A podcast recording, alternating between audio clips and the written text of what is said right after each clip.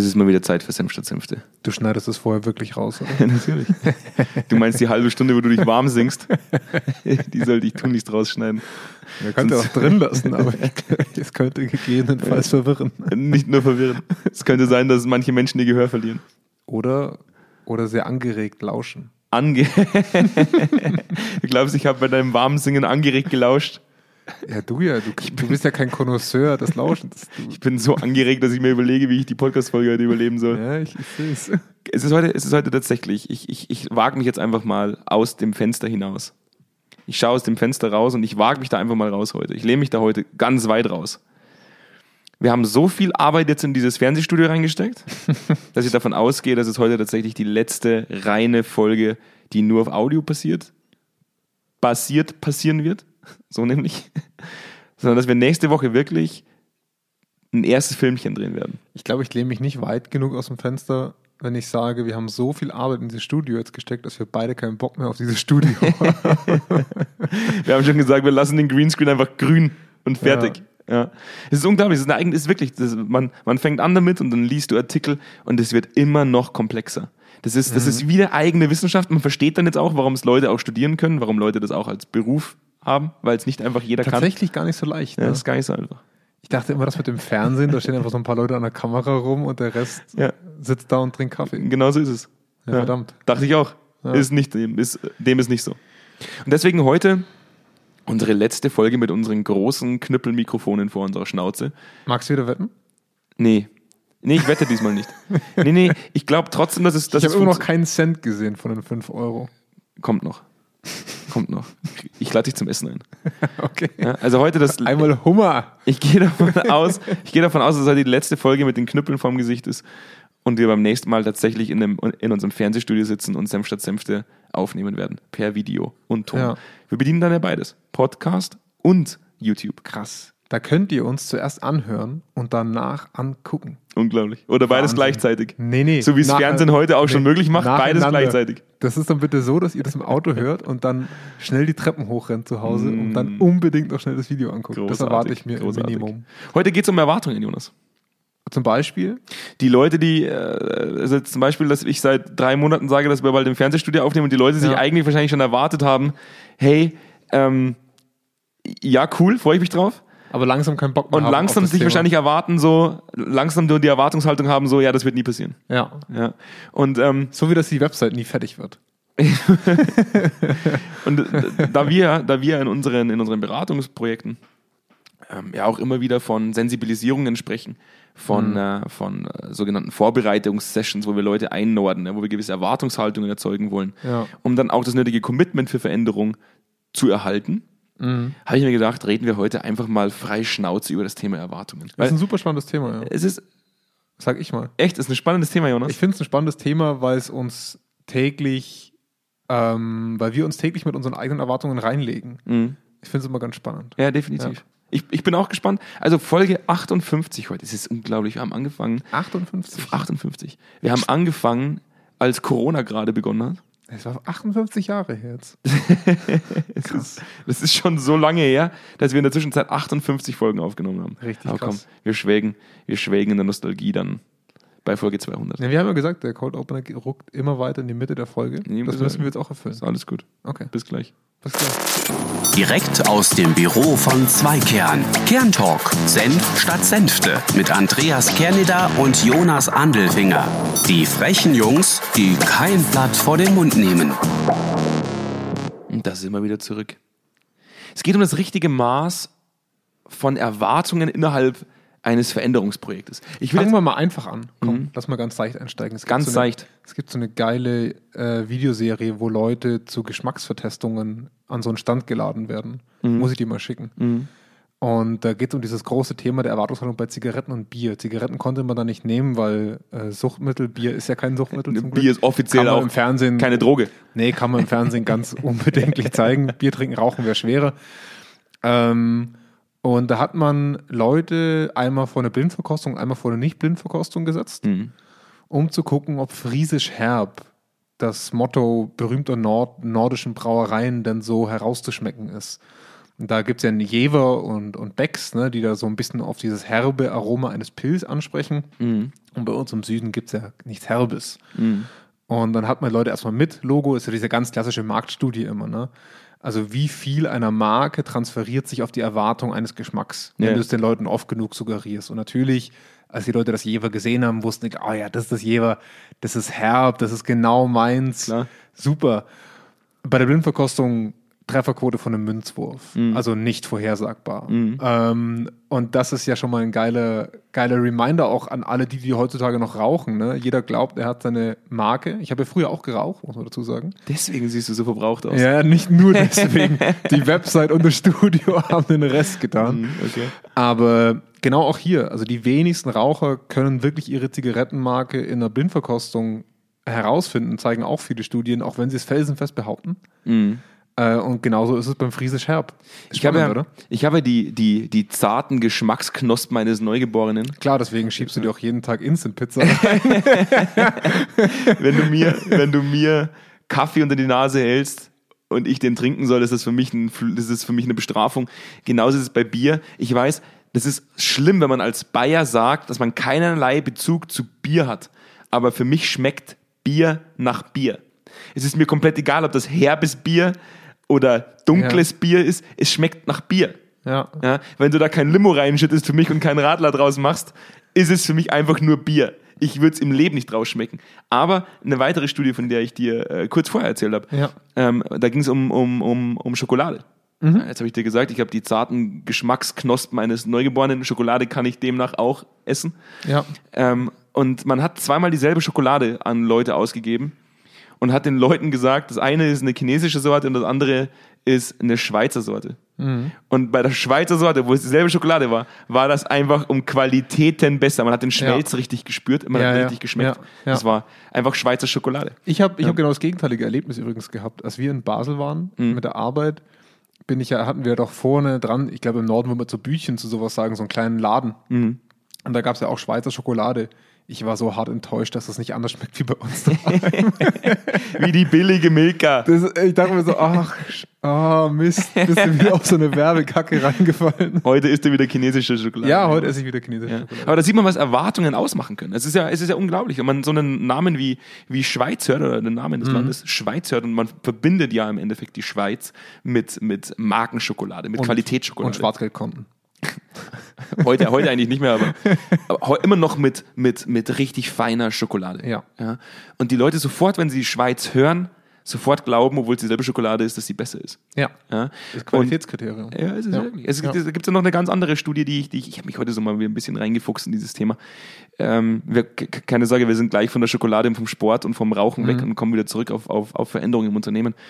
Aber äh, da hat man ähm, Haushälterinnen und Haushältern in Hotels, Mhm. hat man mitgeteilt, also Ver- Versuchsleiter, ähm, haben mitgeteilt, hey, die Arbeit, die du machst, das ist eine der gesündesten Sportarten, die man eigentlich machen kann. Das ist richtig anstrengender, Ja, guter ja. Sport. Und bei der Gruppe, wo man es gesagt hat, die haben wirklich Fett verbrannt. Die Ja. anderen haben, haben wenig, deutlich weniger Fett Gibt es verbrannt. ja, gibt's ja auch aus der Ernährungswissenschaft. War ja mal so ein Studienfeld, was ich eigentlich vor der Psychologie machen wollte. Mhm. Ähm, dass die, die Theorie ist, dass man, wenn man neben gesunder Ernährung mal was Ungesundes isst, Mhm. dass man sich das richtig gut gehen lassen soll, weil der Körper dann positiver darauf reagiert, als Ja. wenn man, wenn man nascht, sich dauernd einrichtet, oh mein Gott, ich bringe mich hier gerade um. Ne? Also klar, es ist ein bisschen übertrieben, aber um mal diese zwei Pole aufzuzeigen, wenn ich mir einrede, dass ich, dass es was Okayes ist und dass ich das vertrage und dass es mir jetzt einfach schmeckt und dass ich das mag, reagiert mein Körper mit weniger Stress und demzufolge verarbeitet er es besser. Und deswegen ist es weniger ungesund, als wenn ich mir sage, oh mein Gott, du Schwein, was pfeifst du dir da wieder rein? Ne? Du ekelhaftes Schwein. Also Schon mit einem spannend. Tränen in dem Auge, wenn du in den McDrive Ja. von McDonalds fährst. Aber es ist spannend, wie der Körper tatsächlich Reaktionen zeigt, also physiologische Reaktionen zeigt auf eine Erwartung oder zumindest auf eine Einstellung, die wir gegenüber etwas haben. Placebo ist ja genau dasselbe. Ja, ja, Aber und, und, und, und da muss man ja auch sagen, es ist ja egal, auf was man diese Erwartungshaltungen bezieht. Es gibt ja auch Studien, die zeigen, wenn ein Medikament richtig teuer ist, richtig teuer, Ja. dann äh, glauben die Leute auch, dass es besser wirkt als Ja, die oder, anderen oder Medikamente. dass, ein, dass ein teures Handy besser hergestellt ist als ein günstiges Handy. ja, ist richtig. Ja. Weil wenn, wenn teuer, dann gleich gut. Oder die Kinder von Adidas machen die Schuhe besser in Brasilien als die Kinder von Nike oder keine Ahnung was. Also das sind ja total, die Sportschuhe und Co. werden ja unter den billigsten Bedingungen hergestellt, aber manche Marken machen es dann einfach besser und deswegen Ich will dieses Nike-Thema eigentlich gerade gar nicht aufmachen, weil du gerade Nike gesagt hast. Ja, Entschuldigung, mich, Nike, mich, Nike. Mich Ja, ja, ärgert, wenn ja. jemand Nike sagt, weil das, ich, ich persönlich glaube, dass es Nike heißt. sorry, Bro. Ja. Frisco. Ja, aber nur, nur die, nur die Ja, coolen ja. Kids, wie du es mir letztes Mal schon beigebracht mit Ja. Astra Z, Yes, sagen halt auch Astra Nike. Kids. Nike. Meine Lebensgefährtin sagt auch Nike, das br- bringt mich manchmal komplett zur furchtbar Weißglut. eingedeutscht. Adidas. Ja, es ist. Sorry. Aber ich glaube ja, dass Nike abstammt von der Göttin Nike, wenn ich mich nicht äh, komplett täusche. Also ist Nike von Anfang an falsch gewesen. so, also müssen wir den Amis ihre eigene Marke Nike, wenn ihr zuhört, eure Marke heißt eigentlich Nike. Ja. Gut, ganz anderes Thema. Auf jeden Fall ähm, assoziieren wir oftmals Dinge mit Qualität oder mit positiven Erwartungshaltungen, die damit nichts zu tun haben. Ein letztes Beispiel, was ich bringen kann, sind solche Wasser, die behaupten, dass das Vulkangestein, durch das es gelaufen ist, da irgendwas an der Qualität verbessert hätte. Obwohl man oft rausfindet, dass zu stark gefiltertes Wasser kaum noch Nährstoffe hat und deswegen eigentlich nichts mehr drin ist, was wir eigentlich davon dringend bräuchten. Da hat dein Ähm, Eigenurin wahrscheinlich sogar noch mehr Nährstoffe. ich denke, der Alkohol hat meistens recht viel. Aber auf jeden Fall ist es so, dass nicht die höchste Filterung von dem Wasser dazu führt, dass das Wasser für dich am besten funktioniert. Weil nicht jeder von uns sollte babynahrungstaugliches Wasser zu sich nehmen, weil wir dann viel zu wenig Mineralien zu uns nehmen. Also das sind immer so spannende Kombinationen, die uns auch eine Werbeindustrie natürlich sehr sinnvoll verkauft. Aber jetzt kommen, wir, jetzt kommen wir zu der Krux von Erwartungen. Ja. Weil Erwartungen sind da eigentlich was Geiles. Wenn ich sage, ich finde Partnerschaft mit äh, oder eine, eine Beziehung mit einem anderen Menschen, dann habe ich immer eine gewisse Vorstellung von diesem Menschen und ich habe auch eine Erwartungshaltung an diesen Menschen. Es ist in Beziehungen dann oft auch ein Konfliktbringer. Ja? klar. Spätestens dann, wenn Erwartungshaltungen im Endeffekt nicht gedeckt sind oder dass tatsächlich was hinten rauskommt, nicht der Erwartungshaltung entspricht, dann kommt es gern mal zum Streit. Jetzt sind wir aber keine Paartherapeuten. Manchmal wäre ich es gern, weil der Job, glaube ich, ziemlich spannend ist, sondern jetzt sind wir Unternehmensberater. Ja. Wir kümmern uns um, wir kümmern uns um, um so, so blöde Themen wie Unternehmenskultur, Wertetransfer, Führungskompetenzenentwicklung, so die, das nice Zeug einfach in Unternehmen. Das richtig nice Zeug. Super, ich würde auch, ich würde lieber Werbebotschaften für Wasser entwickeln. Momentan. Du hast letztens auch gesagt. Ja. Wie geil ist es, wenn du eine Homepage für einen, für einen Donutladen machst und einfach nur sagen kannst, unsere Donuts schmecken geil, weil wir 30% mehr Zucker nehmen. Hammer. Okay. Wir sagen, wir sagen Wie ganz leicht, andere wie leicht wäre es, wenn unsere Homepage sagen würde, geile Donuts. geile Donuts. Geile Donuts. Willst du Donuts? Hier kriegst du geile Donuts. Hier kriegst du die geilsten Donuts. ja? Ich habe mir letztens gedacht, ich habe ich, ich hab dir das ja erzählt, weil, Ja. da, dass die Leute so frustriert sind, dass sie da in Nordrhein-Westfalen, wo ich immer bei meiner, bei meiner Freundin wohne, dass da ein Donutladen aufgemacht hat und 300 Meter Schlange draußen war. Ja, Ja, geil. Hammer. Besten Donuts. Geile Donuts. Brechen wir den Podcast hier ab und machen einen Donutladen auf. Ja. Ähm, ich muss ehrlich sagen, Erwartungshaltungen, ich sehe Erwartungshaltungen eigentlich in Veränderungsprojekten oft als sehr Negatives. Ähm, wir betrachten sie auch oft gemeinsam eigentlich als, als was sehr Negatives, was es zu, was es umzukehren gilt. Wir haben ja eine Sensibilisierungs-Session oder machen viele Sensibilisierungseinheiten, ähm, um im Endeffekt eine realistische Erwartungshaltung an ein Projekt zu forcieren. Das ist ja unsere, eigentlich unsere größte Zielsetzung, weil wir glauben, Ja. dass, dass, dass ähm, eine realistische Erwartungshaltung ein höheres Commitment ausspuckt als eine zu hohe Erwartungshaltung, fast schon Hype-Getue und die Veränderung oder die Prozesse hinter der Veränderung dann dieser Erwartungshaltung nicht gerecht werden. Da haben wir allerdings auch, muss man schon auch sagen, und da müssen wir auch, glaube ich, immer noch dazu lernen. Das ist diese, diese das ist eine recht, das ist ein Tanz auf Messerschneide, ne? Also, ähm, was du ansprichst, entsteht ja, also woher kommt es, dass, wir das überhaupt tun müssen? Ähm, wir müssen das tun, weil Leute Erwartungen auf Basis ihrer Erfahrungen bau- setzen. Ne? Also wenn es nicht über Werbebotschaften sind, ist es auf Basis ihrer Erfahrungen und Einstellungen. Und für interne Veränderungen haben Leute, zumindest in Unternehmen, die Hilfe brauchen, die kommen ja zu uns, ne? ähm, selten die aller, allerbesten Erfahrungen gemacht. Also da wurde ihnen schon oft ein Werbeslogan hingelegt, dessen Message wurde nicht erfüllt ähm, durch die ver letzte Veränderung. Ja. Und dann holt man sich zum Beispiel Zweikern rein und versucht es besser zu machen. Und dann stehst du vor einem Haufen Leute, die schon durch zig Veränderungen gelaufen sind und demzufolge, um das Thema wieder aufzugreifen, eine geringe Erwartungshaltung an das Management-Sprech haben, was sie bisher schon von dieser neuen Veränderung gehört haben. Was ziemlich doof ist. Was, was ziemlich doof ist für uns. Und jetzt kommen wir zu einem Punkt, wo wir früher in meinen Augen zumindest ein bisschen überschossen sind. Wir haben nämlich am Anfang versucht, das zu tun, was du gerade eben angesprochen hast. Also wir haben quasi versucht, die Erwartungshaltung wie ein Katalysator richtig hochzutreiben. Ne?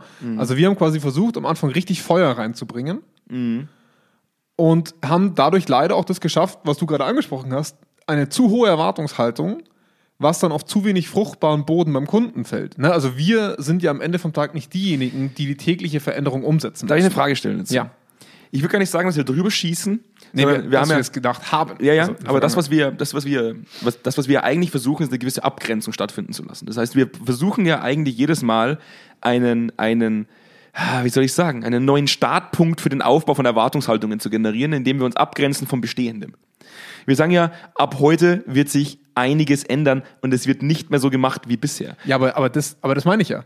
Das ist ja eine Garantie, die wir gar nicht aussprechen können. Du wirst, wenn du, wenn du Veränderungen forcierst in dem Unternehmen, immer mit noch höheren Erwartungshaltungen arbeiten müssen, damit du überhaupt noch Motivation erzeugst, glaube ich, in den Leuten. Ja, ja, aber, aber das Problem, was ich halt daran sehe, ist, dass du jetzt quasi sagst, ab heute wird sich alles einiges verändern, aber wir nicht die sind, die die Veränderungen machen, sondern die gleichen Pappnasen, die Veränderungen machen, die die letzten zehn Veränderungen verkackt haben. Das heißt, eigentlich wird sich aus deren Verhalten heraus nichts ändern. Jetzt bin ich ziemlich, jetzt muss ich wirklich sagen, jetzt, wenn du das so sagst, dann, dann da, da, da, steht, da stellst du mir meine neu gewachsenen Nackenhaare auf. Ja. Weil jetzt habe ich verstanden, Jonas. Nee, ich habe es natürlich schon vorher verstanden. Ja. Aber ich gebe dir recht. Das ist das, was mich oft ärgert. Im Endeffekt muss man sagen, dass man heute immer wieder propagiert und sagt, wir kriegen unsere PS oft nicht auf die Straße, weil die Leute keinen Bock mehr haben mitzufahren. Ja, die haben keinen Bock mehr. Die, die hören sich das an und dann ist die Motivation aber nicht gegeben, das zu tun. Ja, das liegt aber nicht an den Leuten und deren Erwartungshaltung. Doch, es liegt an den Erwartungshaltungen. Aber die Erwartungshaltungen wurden halt aufgebaut aufgrund der Erfahrungen, die sie Richtig. gemacht haben. Genau, und deswegen, und deswegen sage ich mit der Aussage, ab heute wird sich viel verändern, gehst du halt in ein Fettnäpfchen, oder das ist ein Fettnäpfchen, du, du lehnst dich aus dem Fenster, das du selber nicht aufgemacht hast. Und das ist halt eine Gefahr, nicht nur für den Berater, sondern auch für denjenigen, der zuhört, weil derjenige, der zuhört, sich halt denkt, ja genau. Wie lange bist du schon hier? Eine Woche? Zwei? Viel Spaß. Wir sollten, wir sollten bloß so Projekte machen, wo wir die, wo wir die Vollmacht, die Vollmacht zugeschrieben bekommen, dass wir, dass wir alles. Wir nennen euch jetzt Nike. Ja, super, finde ich gut. Ja. Nee, also deswegen, um da mal diesen Bogen zu spannen, aus diesem Grund haben wir ja auch dazulernen müssen, dass wir unseren Projektpartner viel besser kennenlernen müssen. Also wir können uns ohne viel Wissen vorab nicht in so eine Präsentation stellen und sagen, ab heute wird sich einiges verändern. Wir müssen mit dem Kunden viel, viel intensiver vorab in die Erfahrung gehen und sagen, was könnt ihr denn, was wollt ihr denn verändern überhaupt? Was ist denn überhaupt eine, ein realistischer Erwartungsansatz, den wir dann auch transportieren können? Weil ich möchte natürlich, und das ist ja mein Job als Berater, ein Unternehmen voranbringen. Also natürlich ist es eine progressive Aussage, die du treffen musst, weil sonst wärst du nicht hier. Ja, Ich bezahle keinen Berater dafür, dass er mich rückwärts bringt. ja, ja. Ähm, aber ich muss natürlich auch ganz klar meinem Projektpartner vorher sagen, okay, das ist aber meine Erwartungshaltung an dich und das ist das Level an Veränderung, das ich auch propagieren kann. Aber weißt du, was es leichter macht? Also es gibt schon einen, einen ganz, ganz vehementen Unterschied. Ähm, zum einen will ich dir mitteilen, dass du so an deinem Handy rumspielst, heißt, dass du deinen Flugzeugmodus nicht angemacht hast. Doch, doch, Und ich ich, hab den- und ich sagen muss, weißt du, was das Schlimme ist? Flugzeugmodus Ich meinen auch nicht an. Der Flugzeugmodus ist an. Mein Handy ist so ein bisschen wie deine Sonnenbrille. Es passiert hier gar nichts. ah, okay. Ich, ich swipe nur von einer App auf die nächsten, Ja, dann damit, nimm meine, lieber- damit ich meine Gedanken sammeln Dann nimm kann. lieber deine Kaffeetasse in die Hand, das sieht Okay. irgendwie seriös aus. Moment. Ja, die Kameras. Die, die, Kaffeetasse in der Hand. Das, was es halt ganz klar unterscheidet, ist, unsere, Proz unsere Prozesse, die wir entwickeln, bauen darauf auf, auf Eigenverantwortung, auf, wir erwarten von jeder einzelnen Person als Teil des Projektes, sich selbst Gedanken zu machen, wie es besser funktioniert. Was viele große Veränderungsprojekte falsch machen, ist, von außen zu kommen, Dinge überzustülpen und die, die Veränderungs, den Veränderungsdruck und auch die ganze Last der Veränderung im Endeffekt, es so nach außen zu tragen, als wäre der Überstülper dafür verantwortlich. Wir setzen eine Erwartungshaltung an unser Gegenüber. Und ich glaube, es ist immer leicht für eine Person, Erwartungen an sich selbst zu setzen, als Erwartungen an sein Gegenüber zu setzen. Ich denke, das macht es oft leichter, die Leute auch zu mobilisieren für Ja, aber, aber ich, das ist auch eine Richtung, in die wir uns erst hinentwickeln mussten. Also ich, ich kann mich durchaus an erste Präsentationen von uns erinnern, wo wir das noch nicht wussten. Also auch als neues Startup, ne? Also wo du zu vertrauensselig deinem Projektpartner glaubst, dass er was verändern möchte, Mhm. Dich vor die Mitarbeiter stellst und sagst, ab heute wird sich was verändern und drei Wochen später kommst du dahin und siehst, ach du Scheiße, was ist hier passiert? Ja. Und du dich natürlich aber dann mit dieser Aussage in die Verantwortung nimmst, dafür gerade stehen zu müssen. Und das sehe ich als Gefahr, weil natürlich, ich, ich gehe viel lieber in eine Sensibilisierung, wo ich den Leuten sage, okay, schaut her, das ist euer Job, das ist unser Job, das ist deren Job, das müssen wir gemeinsam leisten, um dorthin zu kommen. Weil, wenn mir jemand sagt, das musst du tun, um X zu erreichen, überschätze ich mich ja selber meistens eher. Ich denke mir ja eher, als normal selbstbewusste Person, ja, sollte ich ja hinkriegen. Ja. Ist ja jetzt kein groß, warum, macht ihr hier so ein großes Fass auf? Ne? Ist, ja, ist ja jetzt nicht so groß. Und genau dahin wollen wir eigentlich kommen. Solche Veränderungen, die wir, die wir anstoßen, wenn sie jeder konsequent umsetzen würde, sind keine Riesenveränderungen. Das sind Veränderungen, die im Alltäglichen mal eine Stunde in der Woche brauchen, mal eine Stunde äh, jeden Monat brauchen. Zum Beispiel, ich setze mich mit, mit Feedback aus meinem Team auseinander oder ich, ich habe regelmäßige Check-ins, Ja. die mir dann hinten raus sogar Zeit sparen. Das sind keine radikalen, wir laufen heute alle rückwärts Veränderungen. Ne? Und ich glaube, auf diese Art und Weise kann man Leute motivieren, dass man sagt, hey, wenig Veränderung für dich im, im Speziellen, wenn du es jetzt anpackst. Die andere Version ist radikale Veränderung, top-down gesteuert und du wirst es von heute auf morgen machen müssen. Weißt du, was mir immer bewusster wird? Hm? Wir hatten heute wieder ein, ein Gespräch mit einem potenziellen Kunden. Ja. Und ähm, sie hat uns selbst mitgeteilt heute, wir haben ja, wir haben ja, wir haben ja zwei Sparten. Wir haben ja, wir haben ja Beratung Ja. und Software. Ja. Jetzt, wenn du typische Softwareunternehmen kennst, die sagen immer, unser Tool kann. Mhm. Wenn du was designen willst, geh zu Figma, da kannst du designen. Was Ja. diese Tools nie sagen, ist, wenn du nicht designen kannst, dann wirst Lass du es auch, bleiben. dann lass es bleiben, weil dann wirst Ja. du auch mit Figma nichts designen können. Ja.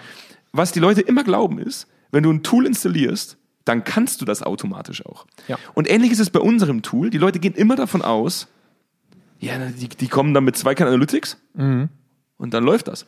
Und wir sagen immer, jetzt passt mal auf, von Analytics reden wir jetzt erstmal gar nicht. Ja. Wir reden von ganz anderen Dingen. Wir reden jetzt erstmal davon, dass wir die Hausaufgaben machen müssen, damit wir zum Schluss das Tool benutzen. Wir müssen euch erstmal das Designen beibringen, damit wir zum Schluss Figma nutzen können, wo dann zum Schluss ein geiles Bild rauskommt. Ja. Wenn du nicht lernst, wie man den Stift hält, wirst du auch nichts zeichnen können. Ja. Also brauchst du dir auch noch keine Gedanken über das Papier machen. Ja. Und das ist das, was, das ist das, wo ich oft merke, Erwartungshaltungen sind so fantastisch teilweise. Ich habe oft so das Gefühl irgendwie, oh ja, wir, wir machen jetzt, wir machen jetzt äh, Agile, wir machen jetzt New Work, wir machen jetzt ganz egal, was wir tun. Ja. Und wir wissen ja nicht gar nicht genau wie, aber, wir das, machen. aber das wird uns alle unsere Probleme lösen. Das, das löst alles. Genau. genau. Und, und, da, und, und damit sind wir heute konfrontiert worden, dass uns gesagt wurde, ja, wir finden den Gesamtprozess ziemlich geil.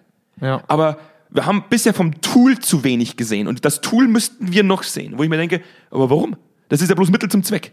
Hinten kommt ein Ergebnis raus und wenn ihr mir nicht sagen könnt, wie ihr mit den Ergebnissen umgeht, dann, dann, dann bringt euch das Tool nichts. Ja, ich, ich denke auch, dass solche, wurde dann auch in dem Gespräch selber auch von, äh, von den potenziellen Kunden gesagt, am Ende vom Tag brauchen wir von dem Tool nicht die Veränderung erwarten. Ja, aber worauf ich hinaus Ja. möchte, ist, wir schneiden uns eigentlich selber ins Fleisch.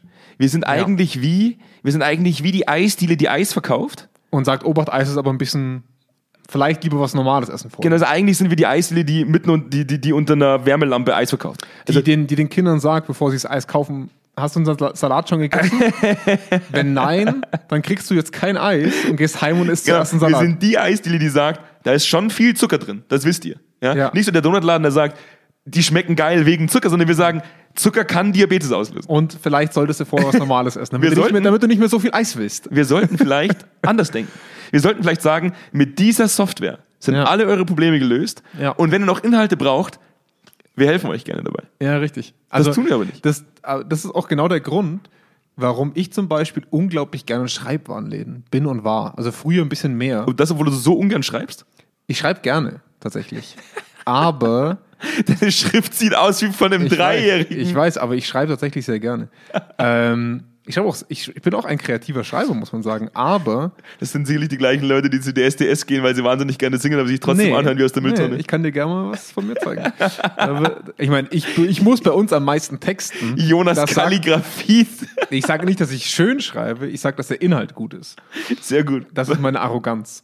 ähm, deswegen muss ich ja bei uns auch am meisten texten, lieber Andreas. Du darfst das schön machen, ich muss die Kacke hinklatschen. Ja, genau. Ähm, nee, der, der Grund, warum ich immer gerne in Schreibwarenläden war, Mhm. weil es da so geile Organizer-Hefte gab. Ja? Und es ist genau diese, diese falsche Annahme. Mhm. Also, du bist unorganisierter, ja. kaufst einen Organizer, machst dir eine To-Do-Liste und bist dadurch strukturierter. Mhm. Ja. Was glaubst du, wie viele Organizer ich hatte? Ich habe ich hab, äh, ich hab einige ähm, analoge Organizer noch Ja. gehabt. Ähm, Hammerteile. Immer, immer aus Leder. Immer geil, es muss immer geil sein. Feine Organizer. Weil Ja. so ein Organizer einfach, wenn er so richtig fein ist, Da gibt es so das Gefühl, Das ist Jetzt geil. geht's los. Geil. dann schreibst du einen Kalendereintrag rein. Und dann ist das Ding. Und das war's. Ja. Ein Jahr später kaufst du dann auch nochmal die neuen Heftchen für die, fürs neue Jahr. Ja, Wo du dann absolut. auch wieder nur einen Kalendereintrag Ja. anschreibst. Ich, Ja. bin, ich bin voll bei dir. Ich muss sagen, das habe ich, diesen Fehler habe ich oft genug gemacht. Ah, wunderschön. Ich habe mir mal, ähm, ich habe mir mal, kennst du diese die Ledermappe, die ich habe, die ich mir gekauft Ja. habe, bei Ja. der ich fest davon ausgehe, dass es richtig geil ist. Also man muss, man muss ein bisschen ausholen. Wir hatten extrem häufig zusammen Meetings beim Kunden und ähm, du hattest irgendwann so ein bisschen das Bedürfnis, mitschreiben zu wollen. Ja. Also ich hatte immer am Computer mitgeschrieben, aber du wolltest auch mitschreiben. Ja. Und wir hatten ja Blocks von uns, ne? so, so Zweikern-Block, also wirklich Blöcke, also Ja. Schreibblöcke. Aber die waren nicht so ganz ausreichend, oder? Sorry. Also, willst du jetzt für mich die Einladung machen und ich soll dann, Ja, du- ich, du- du- ich soll du dann die Pointe zum Höhepunkt Nee, nee, führen? gib, gib mal kurz deine Erwartungshaltung. Also was wolltest du erreichen? Also, lass mich meine eigene Geschichte Ja. selber ausholen. Ja, ja. Ich habe damals 2010, als ich angefangen habe zu studieren, bin ich mit meinem Laptop reingegangen, ja, ja. habe mich in die Geschichtsvorlesung, äh, die Geschichte der Psychologie hineingesetzt und habe gesagt, ich werde in jeder einzelnen Vorlesung anwesend Kennt- sein und werde jeden Satz mitnotieren, Ja, damit ich nur gute Noten schreibe. Das mit den guten Noten ist mir gelungen. Ich war nur in keiner einzigen Vorlesung. Ich habe auch nur die erste Vorlesung mitgeschrieben. Bei mir war Schnitt, drei Wochen später saßen wir mit Glühwein drin. Man muss das ja schon mal sagen. Man geht mit gewissen Erwartungen in die Uni rein, auch Ja. an sich selbst, und kann sie oft nicht halten. Ähnlicher Fehler. Ich habe mir diese Ledermappe gekauft, die schweineteuer war. Ja. Da haben wir auch noch mit da, sogar, eigenen. da war dein Logo, da war das Logo von uns noch das drin. Zweikern-Logo drauf. Ja. Ich habe die Mappe ja noch. Ja, ja, ja, ich ja, nehme die ja. auch immer mit. Ja, ja. Als Reisepass-Aufbewahrungsorganisator. Und dann, und dann saß ich da und habe festgestellt, dass ich auch mit dieser Ledermappe genauso ungern schreibe wie ohne diese Ledermappe. und vor allem auch genauso unaufmerksam bist. Ja. auch, also vor allem ab 14 Uhr. Ab 14 Uhr wird es richtig schwer für mich. Und da saß ich immer in Gesprächen und habe so gemerkt, wenn du den Stift rausgezogen hast, Mhm. um deinen ersten Stichpunkt zu machen, so nach zwei Stunden Meeting. dachte ich mir so, eigentlich müsstest du dir danach mal angucken. Ich scheitere eigentlich Ich würde ganz gern wissen, manchmal, was da draufsteht auf deinem Blog. ich scheitere eigentlich immer an meinen eigenen Erwartungshaltungen an mich selbst. Ja, Ja. Ich habe immer die Erwartungshaltung, dass ich, der, dass ich der brave Student bin, der immer mitgeht, der immer Ja. mitschreibt, bei jeder Vorlesung da ist und eigentlich nach der ersten Vorlesung dann zu Hause bleibt, weil er sagt, es und, und, jetzt, und jetzt sparen wir wieder den, den, den großen Bogen zurück. Erstmal über unser Unternehmen und dann zum Kunden oder zu jedem Unternehmen. Mhm. Ähm, bei uns an der Website zum Beispiel gerade. Also wir sind offensichtlich sehr von uns selber überzeugt, weswegen wir jede Woche sagen, die Woche wären wir fertig. nicht. Ne? Das ist unsere Erwartung. Ja, Mensch, ja. hey, dann hocken wir uns einfach noch mal einen Abend hin und dann wird das schon. Ja, ja. Ja. Ähm, Sorry, ist die, auch die Website ist immer noch nicht offen, weil wir selbst von uns überzeugt sind und uns, uns zu unrealistisch einschätzen in dem, was wir können. ja. Und ähm, das Spannende ist jetzt, beim, wenn wir das auf eine Organisation im größeren Maßstab übertragen wollen, in deren, in deren Veränderung, dann hören wir ja sehr häufig dieses Thema, und wenn dann alles läuft im Jahr 2023, Ja. dann gucken wir das und das. Und, und da merkt man auch wieder diese, diese Überzeugung und diesen Druck, dass es dann klappen muss. Das, dessen ist man sich bewusst. Ja. Aber genau wie wir beide gedacht haben, wir sind fleißige Studenten, glauben diese Organisationen, sie kriegen das hin und sind nicht in der Lage, und das ist, meine ich gar nicht mit Vorwurf, sondern sind nicht in der Lage, in dem Moment zu stoppen, sich anzugucken mit, mit den Ressourcen, die wir jetzt gerade haben mit den Dingen, die wir in dem letzten Jahr geschafft und gemacht haben. Das ist ja die gleiche Basis. Das ist ja weiterhin die gleiche Fußballmannschaft. Ja, ja. Ist es tatsächlich zu erwarten, dass wir das schaffen, nur weil, weil, weil wir uns einen Berater oder ein Tool oder irgendwas hier reinsetzen? Also haben wir überhaupt in unserer Mannschaft, in unseren Strukturen, in unseren Prozessen, in unserer Belegschaft die Möglichkeit, das jetzt realistisch zu schaffen oder nicht? Ah, Ich, äh, da, da, da kann ich die Antwort drauf geben. Mit zwei Kern immer. Kauft unser Tool, unser Tool macht alles alleine. Ja, Ja. sorry, ich vergaß. Ja, Das wollte ich also sagen. Zweikern Also Analytics macht die Veränderung auch von selber. Alleine. Komplett. Ja. Da muss nicht mal einer mitarbeiten. Es weckt dich morgen. ja. Es sagt, Mach steh. einen Kaffee Genau. Es sagt, die Sonne ist schon da. Steh oder auf. Kaffee oder Bier, je Ja. nachdem, ob Wochen Heute wird es regnen, zieh dich bitte wärmer an. Ja. Ja. Es macht eigentlich alles für dich. Es zieht dich auch noch an. Kocht für dich. Es zieht dich an, während es, zieht- kommt. es zieht dich an, während es kocht. Analytics macht alles. Analytics ist das, was dein Leben stark verändern wird. Ich Da finde es auch, ich- ich, blöd wäre jetzt, wenn Google morgen eine Pressemitteilung rausschmeißt, dass sie eine KI erfunden haben, die genau das tut für dich. Ja. Ja, aber, Kennst, ke, Ja, sorry, sorry. Kennst du den Film Die Insel mit Ewan McGregor? yeah. Wo sie als Organ, also sorry für den Spoiler, Toller- Spoiler, Spoiler. toller Film. Ähm, wo sie als Organspender herhalten müssen und dann in diesem, in diesem Ding sind, wo er morgen aufs Klo geht und ihm das Klo sagt, dass er zu viel Salz im Urin hat und dass er deswegen kein Bacon kriegt heute, Ja. an das muss ich ständig denken bei sowas. Das wird, das wird deine Apple Watch auch bald machen, glaube ich. Ja. Das wird definitiv. die wird dann immer vorm, vor der Morgentoilette abgenommen. Genau. Jedes Mal, wenn du, Cheese, wenn du ein bisschen den Cheeseburger machst, sagt deine Ab- Apple Watch, meh, meh.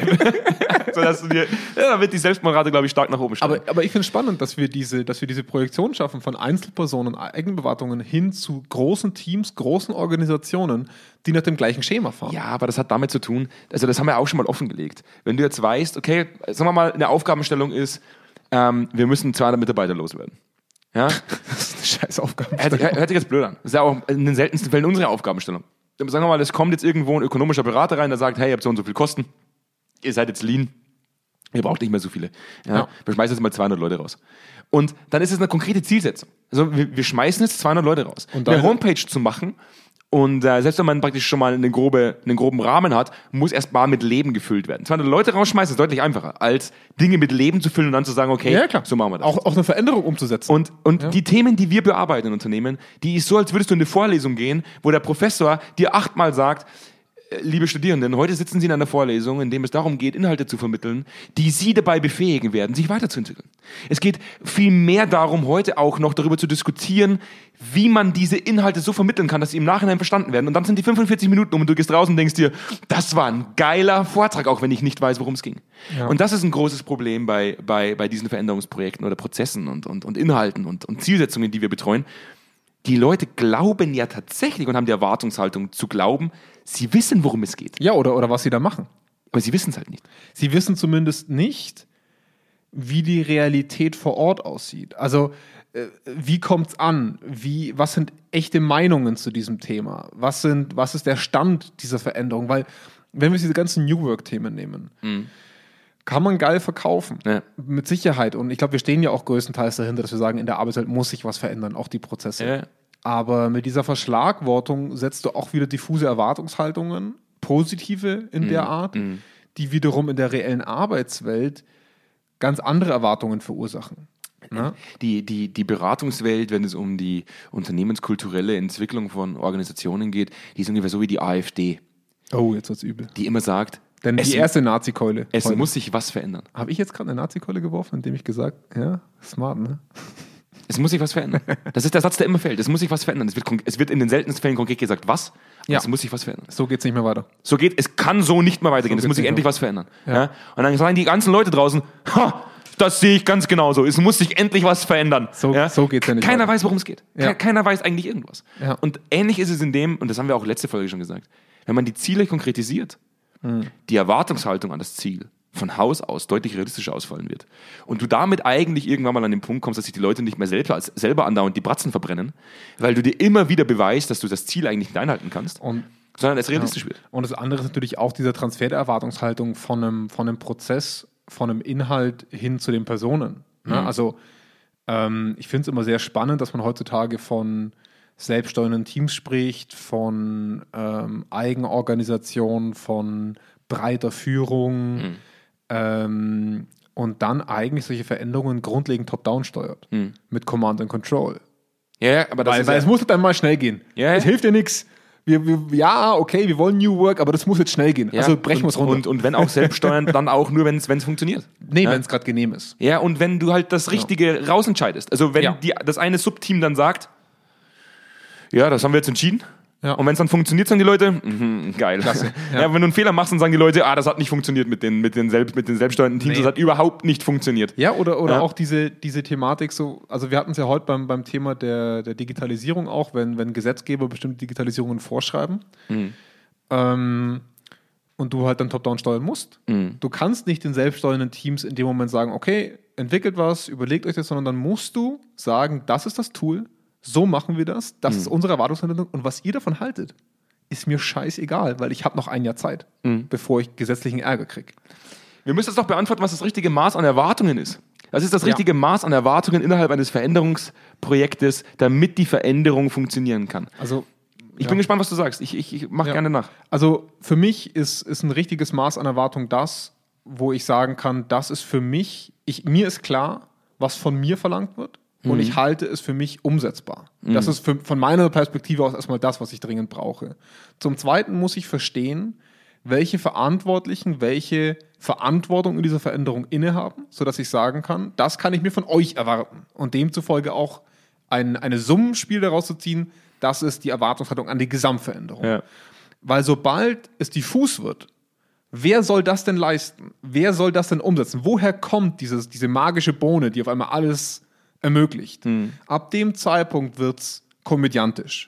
Ne? Also ich möchte wissen, was braucht was braucht's von mir. Ich muss demzufolge wissen, kann ich das? Möchte ich das? Und dann zu sagen, was will ich von dir? Deswegen, was brauche ich von dir? Was ist deine Verantwortung? Und dann kann ich sagen, yo, sehe ich machbar oder nee, sehe ich nicht machbar. Ich weiß eigentlich gar nicht, ob ich eine Antwort drauf habe.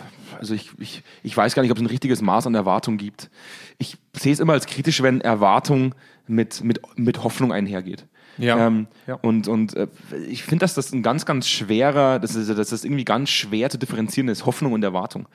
Ähm, Hoffnung hat oft was Verzweifeltes. Wahnsinn. ich. Ja. Und äh, wir werden in vielen Projekten oftmals mit Hoffnung konfrontiert als mit Erwartungshaltung. Ja, das stimmt. Ähm, Ja. was, was ja auch dann dazu führt, dass wir oftmals in der griechischen Mythologie landen und ähm, von, von Büchsen der Pandora reden, Ach, ich war jetzt gerade bei Nike. wo wir dann immer wieder sagen, ich weiß nicht, ob die Büchse der Pandora bei Nike war, aber Gott, jetzt, jetzt gehen wir grundsätzlich, grundsätzlich, grundsätzlich ähm, werden wir oft mit, mit, mit der Büchse der Pandora konfrontiert. Und, und, und es wird von uns erwartet, dann schlussendlich auch diese Büchse aufzumachen und das aufzugreifen, was rauskommt aus der Büchse. Und wenn man sich die griechische Mythologie anschaut, wissen wir auch alle, was in der Büchse drin war. Ich Nämlich- weiß es nur von Indiana Jones. aber du weißt es, Ja, irgendwas mit Nazis. die Hoffnung der Menschen. Ja. Ähm, und ähm, wenn, man, wenn man einmal sagen muss, wenn aus Erwartung Hoffen, also Hoffnung wird, Mhm. das, ist der, das ist die logische Konklusion aus meiner Sicht zumindest, wenn ich zu oft einer Erwartungshaltung nicht gerecht wurde, wird irgendwann die Hoffnung daraus, dass es doch irgendwann mal besser wird. Und wenn man irgendwann einer Hoffnung nicht gerecht wird, dann braucht man sich nicht wundern, dass man nie wieder auf die Erwartungsebene zurückkommt. Ich glaube, das wird wahnsinnig schwer dann irgendwann. Ich, ich finde, ich find, dass so diese Steigerung von Erwartung die Hoffnung ist und dass die Hoffnung immer diffuser ist. Dass die Hoffnung auch oft was Emotionales und wenig Faktisches ist. Was im Inter Individuellen ganz in Ordnung ist. Ähm, ich habe die Hoffnung, dass die Welt mal besser ist. Würde ich so unterschreiben. Ist es meine Erwartung? Nee. Ja. Also eine Erwartung hat für mich immer was mit, mit faktischen Daten zu tun. Und wenn ich mir die faktischen Daten angucke, erwarte ich es nicht. Ich hoffe es aber. Ja. Und die, das heißt, die Hoffnung spielt für mich immer etwas mit, wo ich weiß, auf Basis aller Daten würde ich nicht glauben, dass es so ist, aber ich würde es mir wünschen. Und da sind wir oft in einem Wunschkonzert. Und das ist genau das Problem, was du ansprichst. Leute, die, die nicht mehr auf Basis von Fakten oder von transportierten ähm, konkreten Erwartungen etwas vermittelt bekommen, es sich aber wünschen, bauen Hoffnung auf, auf und, und, und transferieren die auf Dinge, die sie nicht leisten können. Also auf ein neues Tool, auf den neuen Organizer, der die Hoffnung mitschwingt, dass ich jetzt endlich organisierter bin. Ne? Das sind alles keine faktischen Erwartungen, das sind Hoffnungen und Wünsche. Und da fällt es natürlich schwer, in einer, in einer Veränderung mit sowas zu arbeiten, weil diese, emotionali diese emotionale Komponente auf Dinge lädt, die, da, die diese Erwartung, ne, falsches Wort, die diese Hoffnung nicht erfüllen können. Eigentlich, eigentlich interessant, dass man das fast so, wenn man das jetzt, wenn man es jetzt mal ganz unwissenschaftlich betrachtet, eigentlich immer sagen kann, aus Erwartung wird Hoffnung und aus Hoffnung wird irgendwann, wenn die nicht erfüllt ist, innere Kündigung. Also eigentlich kann man schon sagen, ähm, dass sich das nach oben kaskadiert, das, das steigert sich immer weiter. es Ähm, wird immer diffuser und dadurch sehr viel emotionaler. Richtig. Und Ja. irgendwann kannst du die Emotionen halt nicht mehr kompensieren und dann gehst du halt. Ja. Also ich, es ist eigentlich, eigentlich, eigentlich ein trauriges, eigentlich ein trauriger, trauriger Teufelskreis.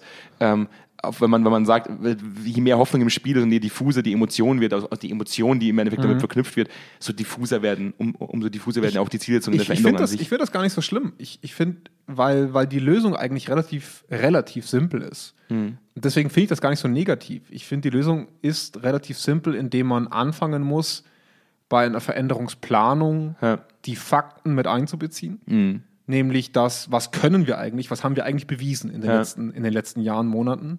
Weil auf Basis dessen kann ich sagen, muss ich vielleicht meine eigene Erwartung nochmal kalibrieren, also meine eigene Hoffnung an dieses Projekt oder an, diese, an diese Veränderung. Wie schaffe ich es, die negativ gelaufenen Sachen transparent und authentisch zu transportieren, weil ich dann nicht nur sagen kann, aber jetzt wird alles besser. Ja. Ne, wa- was wir oft bemerken bei solchen, bei solchen, äh, wie soll ich sagen, Town Halls, sagt man ja heutzutage, oder bei solchen, bei solchen Präsentationen, solchen Vorstandspräsentationen und Co., ähm, dass es so verzweifelt positivistisch formuliert. Ah, unser Weg zur Veränderung und das ist immer so viel Gedöns, weil man versucht, weil man weiß, die Einstellung meines Gegenübers ist schon so negativ, dass ich jetzt nicht über Negatives reden möchte, sondern ich versuche, die positivste aller Formen zu finden. Und das ist genau der Fehler. Das, ist oft, das, kommt mir, das kommt mir oft so vor wie bei, wie bei also ich stelle mir dann immer den Krieg vor. Das ist so, sag mal, du hast eine Gruppe an Leuten, die jetzt dreimal im Krieg war. Ja. In, in verschiedenen Kriegen. Und dann versuchst du die. Und dann kommt der General und sagt, meine Mannschaft, ich bin stolz auf euch. Ja. Beim nächsten Krieg werden Ja. wir noch weniger Leute verlieren. Und dann sagen die Leute, geil, er hat's begriffen. Wann warst du das letzte Mal im, im Dreck? Wird der Erste sagen, der schon dreimal dabei war. Ja, aber se- selbst wenn er sie motiviert bekommt, haben wir das ja auch schon mal gesagt, mit, diesem, mit dieser gesunden Naivität, wenn irgendwas Neues implementiert wird. Ähm, es ist ja vollkommen in Ordnung, dass der General kommt und sagt, nächstes Mal machen wir das so und so und dann wird niemand mehr sterben. Ja. Es werden wieder genauso viele Leute sterben, weil sich nichts verändert hat. Aber diesmal macht man den General nicht dafür verantwortlich, sondern die Person, die dafür verantwortlich gemacht werden kann, nämlich die Person drunter. Das heißt, ich glaube, die Leute äh, machen deswegen immer so diffuse Ziele und reden von Agenten und Perspektiven 2023, 20, 2030 weil es leicht ist, Leute über eine diffuse Perspektive zu emotionalisieren. Man gibt ihnen eine gewisse Perspektive, es ist deutlich schwerer, glaube ich, mit einer konkreten Zielsetzung, mit einem konkreten Vorgehen Leute zu hypen, sondern ich glaube, es ist immer leichter, Leute mit was Diffusem zu hypen. Würde ich nicht behaupten. Glaubst du nicht? Nee. Ähm, ich würde behaupten, dass wenn ich sage, nächstes Jahr wird Deutschland Weltmeister, ist nicht meine WM, aber wenn ich sagen würde, Deutschland wird nächstes Jahr Weltmeister, würde ich eher eine, einen konkreten Hype erzeugen, wenn ich eine kredibile Person wäre, ne? als wenn ich sagen würde, Deutschland versucht nächstes Jahr wieder in die oberen Level mitzuspielen. Also ich finde schon, dass eine konkrete Zielsetzung eher einen Hype auslöst, aber sie nagelt dich halt auf was fest. Nein, das ist aber keine, ist aber keine konkrete Zielsetzung. Also ja, es ist kein, es ist kein konkretes Vorgehen. Ich glaube, du hypst die Leute halt eher, wenn du sagst, nächstes Jahr werden wir Weltmeister, als wenn du sagst, Ja. oh, wir brauchen noch 30 neue junge Leute, die wir aufbauen, Ja, ja. damit wir Weltmeister werden. Weil dann das- sagen das die Wie- Leute, Das, genau. das Wie ist selten im Marketing. Und deswegen ist ja das Problem, dass die meisten internen Kommunikation eher ein Marketing ist, Richtig. wo etwas so gezeichnet wird. Und ähm, am Ende vom Tag muss ich aber trotzdem mir ansehen, also ich habe jetzt quasi eine eigene Reflexion angestoßen in meiner Führungsmannschaft, in meinem Projektteam und ich weiß jetzt ungefähr, okay, was ist überhaupt realistisch. Mhm. Ähm, das herunterzubrechen auf die Meilensteine, die wir leisten müssen. Und das Ja. ist nicht immer so leicht, weil du hast oftmals druckgebende Institutionen, ob das der Gesetzgeber ist, ob es der Vorstand, der Aufsichtsrat ist oder wer auch immer, Ja. die dir eigentlich fremd vorschreiben, wann es zu funktionieren hat. Ja. Du, du gar nicht in der Lage bist zu sagen, okay, es klappt halt dann nicht. Aber ich würde dann schon sagen, dass man die Mindestanforderungen auch so transportieren muss, dass man den Leuten auch nicht die heile Welt verkaufen muss, sondern sagen muss, okay, das ist die Herausforderung, die können wir so meistern und da steckt vielleicht für euch drin. Aber ich sag's dir ganz ehrlich, ich finde, die wirklich guten Veränderungen, an die man wirklich glaubt, gehen unter, weil jede Veränderung, ob gut oder schlecht, immer mit so einer überpositivistischen Ausstrahlung vermittelt werden, sodass du am Ende nicht mehr unterscheiden kannst als Mitarbeitender, ist das jetzt wirklich was Gutes? Woher kommt der Mist? Ist es jetzt schon wieder, ist es wieder Soldat, der schon bei drei Kriegen dabei war? Der weiß, gut, einmal kriege ich durch Matsch, einmal durch Sand, aber am Ende vom Tag ist es scheiße. Ja. Also, ähm, ich, ich, ich glaube, dass das da oft fehlt, dass man merkt, da ist eine positive Veränderung für mich drin. Das ist eine Veränderung, die muss ich jetzt leider mitziehen, weil sonst verliere ich meinen Job, weil, weil sonst ist mein Unternehmen nicht mehr marktfähig. Ja. Das sind keine schönen Veränderungen oftmals. Und dann gibt es aber Veränderungen, wo wir sagen, okay, jetzt wollen wir über Feedback-Kultur reden zum Beispiel. Jetzt wollen wir uns mal wirklich als Unternehmen entwickeln. Jetzt wollen wir mal mehr auf unsere Mitarbeiter achten. Da muss ein Unterschied her zwischen, die letzte Veränderung war, wir schmeißen 200 Leute raus und die neue Veränderung ist, wir versuchen eine Feedback-Kultur zu implementieren. Da muss ich doch als Mitarbeitender einen Unterschied wahrnehmen und trotzdem in beiden Fällen eine realistische Erwartungshaltung bekommen. Also ich habe heute was mitgenommen. Das eine, was ich mitgenommen habe, ist, dass wir bloß noch, wenn wir von Zweikern Analytics sprechen, dass wir sagen, An- Analytics kann alles. Ja? Ja. Also kauft Zweikern Analytics, damit schafft ihr alles. Und dass wir es falsch machen, ähm, dass wir es falsch machen, konkret zu sein. Wir machen es fast ein bisschen falsch. Ich glaube, die Leute wollen gern träumen. Und wir sind die, Ja. die ihnen immer die Traumblase kaputt platzen lassen. Wir sollten die Leute, wir sollten diese Traumblase noch größer werden lassen. Ich glaube, mit Träumen kann man deutlich mehr Geld verdienen als mit Realismus. Du meinst, du meinst, wir machen das Deswegen, Tesla-Geschäftsmodell? funktio- deswegen funktioniert Hollywood. Deswegen funktioniert Tesla. Ja. 500.000 ausgelieferte so, Autos? So funktioniert die gesamte USA. ja. Vielleicht sollten wir einfach das US-Modell fahren. Lasst uns träumen und nicht mehr realistisch sein. Lass nee, mal in Bitcoin. Nee, das ist, das ist für einen Naturwissenschaftler, glaube ich, sehr schwer so zu denken. Wir träumen wenig. Wir, wir denken. Wir weinen viel. Wir, wir weinen. Komm, lass uns, den, lass uns den Call to Action machen. Ja, Die- lass die, abschließen. die, der schöne Teil des Podcasts. Ja. Jetzt, jetzt sagen die Leute schon wieder, oh, schalt ab, jetzt macht er gleich wieder seinen dummen Abonnierbutton. Seinen dummen Abonnierbutton. Ja? Ähm, der Abonnier-Button ist aber, ist, aber, ist aber eine tolle, eine, eine tolle Möglichkeit, so wie das Tool auch im Endeffekt Analytics euch alles abnimmt. Der Abonnier-Button nimmt euch fast alles ab. Da springen gerade Leute aus Badewannen raus und versuchen verzweifelt mit nassen Fingern ihr Handy auszumachen, damit sie sich das nicht mehr anhören Nee, müssen. nee, nee. Die springen gerade verzweifelt aus der Badewanne, um den Abonnier-Button zu suchen. ja, und sagen, verdammt, ich muss den Abonnier-Button drücken. Oh nein! Ja, das, ist, das, ist, das ist eine absolute Innovation. Ja. also da einfach draufdrücken, uns fünf Sterne geben, überall, wo man Sterne geben kann. Wenn es keine Sterne sind, dann auch gerne da fünf geben. Und wenn es zehn sind, zehn. Ähm, ich freue mich eigentlich jedes Mal auf eine Podcast-Folge. Ich möchte jetzt auch gar nicht mehr über die Homepage reden. Geht auch jetzt erstmal gar nicht auf unsere Homepage, sondern erst nächste Woche. Das sage ich jetzt einfach mal so, weil nächste Woche ist sie fertig. Die neue Oh, Homepage. jetzt, hast, jetzt hast du eine offizielle Deadline dahinter. Offizielle gesetzt. Deadline. Nächste Woche. Scheiße. Geht alle nächste Woche auf zweikern.com. Da werdet ihr staunen. Ja? Und mehr kann ich eigentlich gar um die Erwartungshaltung hochzuhalten. Ah, fuck. ey. Ja, das, äh, ich wollte eigentlich bloß Also heute ist der Themen- 26. Mai. ich wollte themenkonform sein heute. ja. und in dem Sinne bleibt mir eigentlich nicht mehr zu sagen als lasst euch gut gehen. Ja, lasst uns alle hoffen, dass der Sommer bald losgeht. Und äh, Lass uns alle die Erwartung haben, dass der Sommer richtig schön wird. Ja. Ist vielleicht eher eine Hoffnung. ich freue mich drauf. Bis dann. Ja, bis bald. Tschüss.